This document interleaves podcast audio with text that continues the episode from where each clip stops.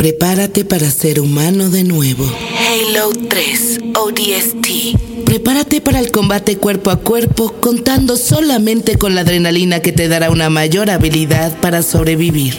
Bienvenido a una nueva misión. Solo que en esta ocasión las cosas no son como esperabas.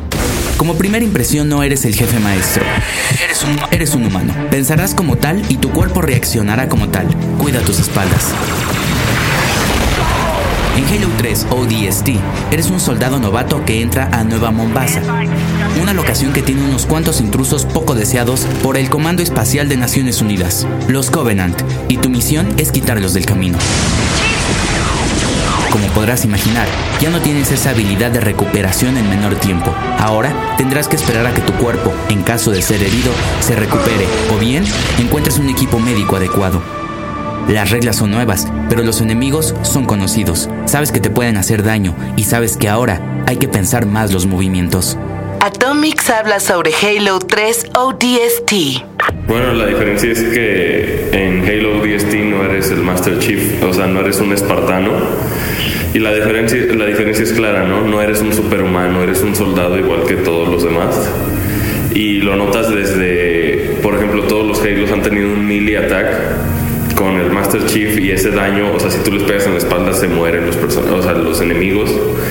Y acá no, o sea, ya, ya tienes que darle así como son, son más melee attacks los que tienes que darle así a un brute o a un grunt. Sí, sí te notas así un poquito más débil, más lento, este, no puedes cargar dos armas. Y pues sí es una diferencia al gameplay media pesadona, pero el gameplay es eh, se recarga mucho en lo que es el stealth, o sea, en el evitar un poco la, o sea, las batallas en cuanto estás jugando con The Rookie, que es el personaje principal. Ya en las otras son flashbacks mucho más parecidos a lo que han sido los Halo pasados. Septiembre 22. Prepárate para la guerra. Oigan, pues que somos un chingo de pobres en México y que vamos a hacer más. ¿Cómo la ven? En esta casi extinta clase media, pues ya nomás nos estamos agarrando con las uñas como gato silvestre. Pero sí es alarmante. Por ejemplo, yo sí me espanté mucho cuando supe que uno de los. Bueno, no. El pueblo más pobre de Latinoamérica estaba en Guerrero. O sea, ya, ¿para qué les contamos? Y anda uno acá pensando en Biafra, ¿no? Pero ¿qué tal? El pueblo más pobre de América Latina está en Guerrero. Y dicen que tres cuartas partes de la población son muy pobres. Bueno, pobres. Pero una cuarta sí, bueno, ya se pueden morir de un resfriado. Yo no se lo estoy inventando, ¿no? Eh, Rogelio Gómez Hermosillo hoy nos va a platicar de eso, de pobreza. No para que se depriman, sino para que le piensen. Dixo presenta Tao con Fernanda Tapia. Ideas circulares. Mi querido Rogelio, a ver, ¿qué, cuéntanos qué onda con la pobreza y por qué tanto maquillaje de cifras. Y pues ahí le estamos viendo. Claro, nuestros pobres se van volviendo invisibles, ¿no? Pero cuéntanos y bienvenido. Gracias, gracias, Fer. Mira, yo creo que es un asunto que del que se habla mucho, pero que siempre está ahí como en el horizonte, exactamente. Entonces, lo que, lo que se ha dado a conocer recientemente, digamos, y lo que nos trae esta plática es una medición oficial de la pobreza. Entonces, hay que decir, bueno, en México desde hace un tiempo, porque hubo una ley de general desarrollo social, se mandató que hubiera un comité, una comisión que hiciera una medición oficial de pobreza, y es una comisión formada por cinco académicos y un representante del gobierno. Eso ¿Por qué siempre la ONU? Porque la ONU decía una cosa y aquí nosotros ¿Eso se llama Conaval? Cone, Coneval. Coneval. Ok, ¿Y ya lo midieron? Ya. Se ha venido midiendo en los últimos tiempos desde hace como cinco años con este mismo método. Y entonces lo que dieron a conocer, cada dos años se hace una encuesta que se llama ingreso gasto de los hogares, donde a una muestra de hogares van y le preguntan con mucho detalle todo lo que gasta cada día, cuánto ingresa, y cuánto ingresa y en qué trabaja, etcétera, para tomar en cuenta todos los ingresos, porque la gente asalariada más o menos sabe cuánto gana, digo más o menos. Pero los no asalariados, pues es un, es un conjunto de variaciones. Entonces, ah, bueno, pues es una muestra. No, pues este güey solito es la muestra. Este es miserable ya, y lo asaltan diario. O sea que. No, ya. Bueno, entonces con esa muestra eh, se sabe más o menos, se pueden hacer cálculos de toda la población del país de cómo está su ingreso. ¿Nos puedes dar una idea? Como de para que no, nos quedemos esto, fríos. que, este que decías hace un rato, o sea, lo que, lo que fue la nota grande es que los, venía, venía decreciendo despacito, bajando. Ay, íbamos poco a poco. Bastante fregado, pero bajando. Pues sí, porque un familiar sí va a Estados eh, Unidos, bueno, por lo que sea, por, lo que sea, así hay varias razones, incluyendo, incluyendo, por supuesto. Ahorita yo conozco familias que le están empezando a mandar lana al mojado para que se quede allá. Bueno, ya te contaré. De 96 a 2006 bajó bastante, fue bajando regularmente. Ya andábamos en 14% los extremadamente pobres. Oye, pues y en era 47, bastante bueno dentro de lo malo. 13, 8, ¿no? Y, y, la gran nota de estos dos, de que la medición a 2008, o sea, dos años después del, del anterior. Fregadazo. Pues, viene el fregadazo, sube 30% porque sube a 18%. Entonces, los extremadamente pobres, los que no pueden comprar ni siquiera lo suficiente para comer. 18%. ¿Y esos son los que dice la ONU que un dólar al día? O Ese es el Banco Mundial, es otro tipo de medición, pero se parece. dólares, José. Pero es que la razón es porque para que sea comparable con otros países, porque como es el Banco Mundial lo compara con otros países. Pero digamos, en lugar de usar una... para comer. Exactamente. No hay ni, ni quintoniles en su rancho porque de veras, en, esta zona de Guerrero, bueno, está cabrón que les contaba. Claro. ¿Cuál es la zona más fregada? O sea, la que tú sí dices, hijo, cabrón, no, no, bueno. Bueno, hay, hay un conjunto de municipios donde vive la gente más pobre. El más pobre, como bien dices, está, está en Guerrero, pero unos están en Oaxaca y otros están hasta en Veracruz y otros están en el Cerro Norte de Puebla. O sea, hay un conjunto de municipios bastante pequeños con población indígena, ahora que vas a hablar también del tema, donde vive la gente más pobre de México. Sobre pero todo también, los indígenas. también, sí, por supuesto, la mayoría de los indígenas son pobres. Entonces, el punto ahí es que 47% de los mexicanos, o sea, más de 50 millones, 50 millones y medio, son pobres. O sea, no les alcanza para comprar lo básico para vivir, no solo alimentos, sino alimentos, vestido, transporte, ¿no? Esta parte, los satisfactores muy básicos, por cierto. Claro. 50 que millones. Haber hasta es imagínense la canasta básica. Exactamente. Y de ellos hay un, hay un sector mucho más fregado que, como venías diciendo, que son 19 millones y medio, que es el 18% de la población, que no le alcanzan para comer. Entonces la gran mayoría viven en pequeñas localidades rurales, aisladas, zonas mucha dispersión, en zonas la mayoría son indígenas, de los que viven en extrema, en extrema pobreza. Y la mala noticia, digamos, lo que se dio a conocer recientemente, es que después de que había venido bajando desde 1996 durante 10 años constantes, poco a poco, este tipo de medición con la misma vara, digamos, con la misma forma de medir, con la misma fuente de datos, con la misma cosa, creció de 2006 a 2008. Y la más mala, si quieres que nos la compliquemos un poco, es que esta medición se hizo antes de que empezara la crisis. No, no manches, como si fue en el 2000. ¿Te cae? La medición se, hizo entre julio. Ese es el punto. La medición esta que estamos conociendo ahora se hizo entre julio y noviembre de 2008. Entonces, el efecto que está ahí es el efecto de lo que se llamó la crisis de los precios de alimentos, cuando empezaron a subir los precios o sea, de alimentos. Nosotros ya estábamos en crisis, que no nos vengan con cuentos. Y pero lo que afecta mucho esto, porque si lo mides como ingreso, que es que te alcance para la canasta básica, ¿sí me entiendes? quiero pensar en la, que sigue. Claro, entonces, si hicieran una ahorita, estos datos saldrían de, de otra manera, mucho más altos. ¿Cuándo le toca a la que sigue? A 2010, fines. O sea, julio, agosto. Puede estar X, depende cómo se comporte la economía. Oye, oye, pero, el punto aquí es que hay una pobreza estructural, ¿no? Hay una pobreza, esta que estás mencionando, la de Guerrero, etcétera. Porque hay un conjunto de la gente que está pasándola muy mal en este momento, pero que si la economía remonta un poco, a lo mejor recupera un poco la van a pasar muy mal este periodo. Eso es bien grave, ¿no? Y puede ser que gente que nos esté escuchando. Pero que no se nos olvide que nuestro país tiene un sector de población que crisis o no crisis, y es la que está en extrema pobreza, vive en condiciones totalmente de, pobreza y de marginación. Y eso es un poco el punto que ahora que estamos en crisis nos podría llamar la atención, que ya que salgamos no se nos olvide que hay un sector de nuestra población que permanentemente vive en crisis. No, como, el temblor del 85, nos dimos cuenta que ya había damnificados desde antes. Exacto. Oye, pero, a ver, hay un hay un plan, ¿no? Del gobierno, eh, o sea, que les manda lana, ¿no? ¿Cuánto les da? Porque un día me lo mencionaron y se me hizo hasta irrisorio porque me comentaba una amiga que hace labor social allá, que lo primero que hacen es van y se compran, pues ya sabes, en la tiendita rápido galletas y refrescos porque es algo que nunca van, nunca pueden comer más cuando les llegue la ayuda.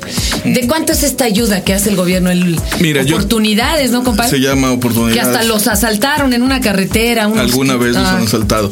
Mira, oportunidad, pero bueno, se les lleva después. Oportunidad es un programa grande que llega a más de 5 millones de familias, a 25 millones de mexicanos. O sea, si pues. cubre, si cubre un buen. ¿Y cuánto y manda eso que me decías. Ahorita les está dando un promedio de 500 a 600 pesos mensuales. Claro. Ahora es variable porque oportunidades lo que hace no es mandar una lana para ayudarles. Lo que hace es mandar una lana para ayudarles para que los niños vayan a servicios de nutrición y para que los niños y jóvenes vayan a la escuela. Es decir, para que se modifique el futuro de la siguiente generación, no solo para ayudarles a comer hoy, sino para que con la educación y con una buena nutrición en sus primeros meses de vida, porque eso es crucial, los primeros meses de vida y luego la educación, digamos, como una salida para que estén. Esa es la lógica de oportunidades. Sí, sí, sí, yo lo conozco, yo dirigí eso. Y este, oye, si es que sí está, imagínate, pues llegan y que, se lo gasten pulque el señor, me quiero desmayar. Se lo dan, se, le da a la señora, está, y ¿sabes cuál es la ventaja de oportunidades? Que está muy evaluado, y evaluado por organismos diferentes al gobierno, no solo por el Coneval, sino por organismos hasta internacionales. Eso fue lo que lo hizo famoso. Yo te puedo decir, México es conocido en política social contra la pobreza en el mundo por lo que está haciendo con oportunidades. Entonces estamos platicando, bueno, se puede hacer algo contra la pobreza, es que hay que hacer muchas cosas, ¿sabes? Queremos hacer una y en realidad hay que ser pues muchas. hay que crecer la economía, hay que generar empleo, hay que generar productividad del empleo, no basta el empleo lamentablemente, por un lado, pero por el otro lado, digamos, esa es la parte macroeconómica del, del motor. Pero por el otro lado, para esta población de extrema pobreza necesitas que los niños desde que nazcan tengan micronutrientes, porque si no ya quedaron fregados para toda su vida. Bueno, una amiga Entonces, eso es oportunidades, ¿me entiendes? Que los niños vayan en salud, que se les den micronutrientes, que se eviten las diarreas o que si les da diarrea sepan qué hacer para que no bajen de peso y no bajen de talla y que luego no se salgan de la escuela al terminar cuarto o quinto, que ese es el siguiente paso que, estamos dando como país, que transiten a secundaria y transiten a media superior. La buena noticia, si le podemos llamar así, es que cada vez hay más jóvenes en estos sectores que está llegando a media superior con estas becas. La mala noticia es que todavía son muchos y que necesitamos constancia y necesitamos mejor calidad de la educación. Si no alcanzan las escuelas aquí, compadre. Bueno, si alcanzan, la bronca es la calidad de la educación, ¿no? Sí, bueno. Compadre. Ay, es que no les hicieron el acordeón a tiempo a los maestros para pasar el. bueno. Oye, una, amiga en nutrición decía que luego iban a repartir suero oral, ¿no? A las poblaciones más amoladas, pero pues se los tenían que disolver en pulque porque no había agua que se pudiera tomar en la zona, se los juro. No, sí, sí, sí. Hay anécdotas de todo, pero yo, te, yo te quiero decir, en esos temas acceso a agua potable, electrificación, el vidasuero para que no se mueran de la primera diarrea o de la segunda. En esos hemos avanzado mucho. No estoy contando un cuento en esos. Lamentablemente eso no es suficiente para que salgamos de la pobreza extrema. Pero un poco la pregunta es, ¿qué sí hacemos y qué dejamos de hacer? la crisis. ¿Qué pasó? No, bueno, pero antes del 2000, o sea, eh, pero ¿qué es eso, pasó la crisis en de los este alimentos? Guamazo? Ah. Ok, los precios de los alimentos. Platícanos qué es la crisis de los alimentos, porque el alza, el alza, claro. Ni, ni emprendenador, hijo, ¿qué van a darle? Pero a ver. No, bueno, en, en, onda fácil es subieron los precios de alimentos en todo el mundo, ¿no? El consumo de los chinos y de la India subió el precio de los alimentos en todo el mundo. Y como esto, la pobreza se mide por ingreso suficiente para comprar una canasta de alimentos básicos, pues si sube el precio de los alimentos necesitas más dinero y entonces más gente queda por abajo de la línea raras, ¿no? Bueno, como ya casi no tenemos campesinos, se nos van al otro lado, pues ya no se produce maíz, empezamos a importarlo. Subió el precio porque, por ejemplo, países como en Brasil ya hacen de eso combustibles, ¿no? Así es, eso es parte. Entonces también está hasta, la, hasta arriba el precio del maíz, o sea, no está cañón, todo el mundo conspiró contra los pobres. Debería ser esto parte de un complot para acabar con los pobres. Le estorbamos a alguien con esto de los bones en school, ¿te acuerdas? Esto que salía eh, eh, en las páginas de internet que de veras te daba miedo porque parecía película de complot, como dicen por ahí. Este, que para acabar con los pobres que ya no den lata, este, deberá ser algo así. Yo creo que hay que acabar con la pobreza, ¿no? Yo no creo que ojalá hubiera una conspiración mundial para acabar con la pobreza. De hecho, hay una, se llama Metas del Milenio. Y consiste en que en 2015, todos los países se comprometieron de que a 2015, no de aquí, desde cuando se comprometieron, ¿Cuándo fue en, en, 2000, pero la, la, la, medición la pusieron 95, tenían que reducir a la mitad la pobreza extrema. Ahora, es la pobreza de un dólar. México tiene que proponerse más. Ese mismo compromiso dice que hay que reducir el hambre eh, a la mitad, hay que, que, hay que reducir la mortalidad materna. Lo firmaron, ¿eh? 154 gobiernos, todos. Estado, todos. ¿Y algunos lo están cumpliendo o mm, siguen en las mesmas? Más o menos, más o menos. ¿En África lo firmaron, compadre? Y en África les está costando trabajo, en otros lugares sí. México iba bien en medición y si usas la de dólar sí iba a cumplir, pero no nos podemos poner ese tipo de meta, necesitamos que poner mucho más ambiciosa y mucho más radical, que es reducir nuestra pobreza como la medimos nosotros a la mitad. Y China, ¿a poco sí tan chido como dicen? Porque yo tengo otras apreciaciones como de que su campo es una bomba de tiempo, ¿eh? las ciudades sí bien poca madre, pero allá también traen una pobreza y un hambre cabalgante. Sí, hicieron dos cosas que son diferentes a las que podemos hacer en México. Una, ellos usan la del dólar, entonces es más fácil brincarla. México tiene, hoy tiene 5% de gente en población por el sistema de dólar. O sea, ahí no, ahí no pintamos. No la rifamos, no pintamos, no somos de ese club. Bendito sea Dios. Y lo otro que hicieron es tenían una zona muy aislada donde había mucha pobreza, como nosotros también muy aislada y mucha pobreza, y movieron a la gente. Como que dijeron mañana de No les dieron lana ni sembraron. Ni... Las movieron. Entonces, con, esa, con esas posibilidades de mover a la gente, nosotros también reduciríamos pobreza. Pero bueno, no es la solución. Lo que quiero decir es la gente tendría que moverse por su propio gusto. Y eso se, se moverían si hubiera empleos y la economía creciera. Oye, pero este pueblo de Guerrero es que a mí me preocupa mucho estos que andan caminando. Todas de Metlatono, pero ya, ahora se llama Cochoapa el Grande. Porque se partió el municipio. O sea, la abuela. ¿Y ¿Para qué lo partieron? ¿Para pues las votaciones? Sí, claro. Nomás para ganar votos. En 2006 que estuvimos ahí en, en Metlatón, visitando con el programa Oportunidades, estaba tomada la presidencia municipal, era del PRD y la tenían tomada los del PRD. No, no, están locos. Pero bueno, en fin, la pobreza también tiene eso, ¿eh? El peor gobierno, o sea, los municipios de Oaxaca, por ejemplo, ¿no? De y costumbres, o sea, no solo padecen pobreza económica, sí, no, no, sino también mal gobierno. Están asociados, pues. Es una, es, es una situación de, de, de falta de derechos muy impresionante. Y bueno, con eso si quieres cerramos. Ahí viene el tema como de, cómo hacemos para ejercer una, una ciudadanía activa, que Exacto, nuestros derechos. ¿Qué, hacemos, nosotros?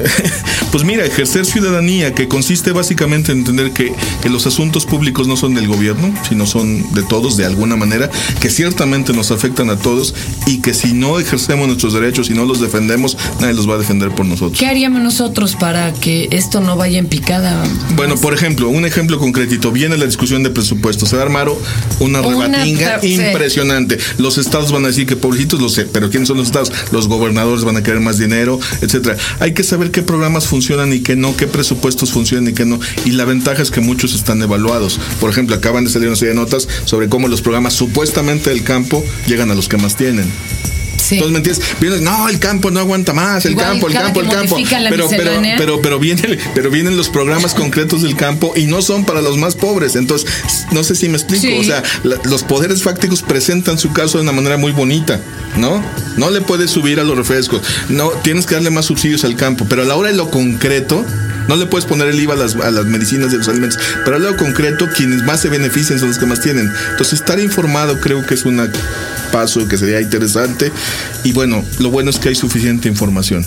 Hay estudios, hay gente seria, hay académicos, etcétera, que están estudiando. ¿Alguna página que podamos visitar para darnos un, una bocanada de realidad? ¿Cuál que nos recomienda? Bueno, yo les recomiendo la nuestra de Alianza Cívica, que es www.alianzacivica.org.mx. Y para estos estudios de lo que pasó en el campo, la del CIDE, ahí hay los estudios de transparencia muy claramente, ¿no? Y hay otro que se llama subsidiosalcampo.org también, para ver cómo funciona en los subsidios del campo, porque sería importante apoyar el campo, sí. Ahora, con, de esa forma, no. Dios nos libre. Híjole, pues ya nos dejaste bien deprimidos, te lo agradecemos. Yo llevo deprimida un buen rato. No más Es que dicen que un optimista es, un deprimido mal informado. Exactamente, exactamente. Chihuahua. Pues muchísimas gracias y te esperamos pronto para que nos sigas abriendo los ojos en estos temas. Con mucho gusto. Tao, con Fernanda Tapia. Ideas Circulares. Dixo presentó.